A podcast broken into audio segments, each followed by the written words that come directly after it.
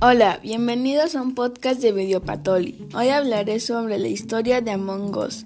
Fue desarrollado por Slot, conformado por tres personas. Forrest Williard, el programador, Marcus Bromander, el animador y diseñador, y Amy Liu, diseñadora de personajes y escenarios. Forrest trabajó cuatro años como programador en Microsoft. William acumuló lo suficiente como para renunciar a su empleo y crear su propia compañía de videojuegos. Se basaron en el juego Mafia, en el cual dividía a los jugadores en dos partes, en los aldeanos y mafiosos.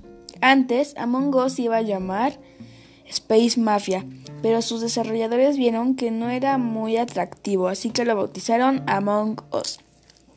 Gracias por estar oyendo Video Patoli. Los espero el próximo jueves. Adiós.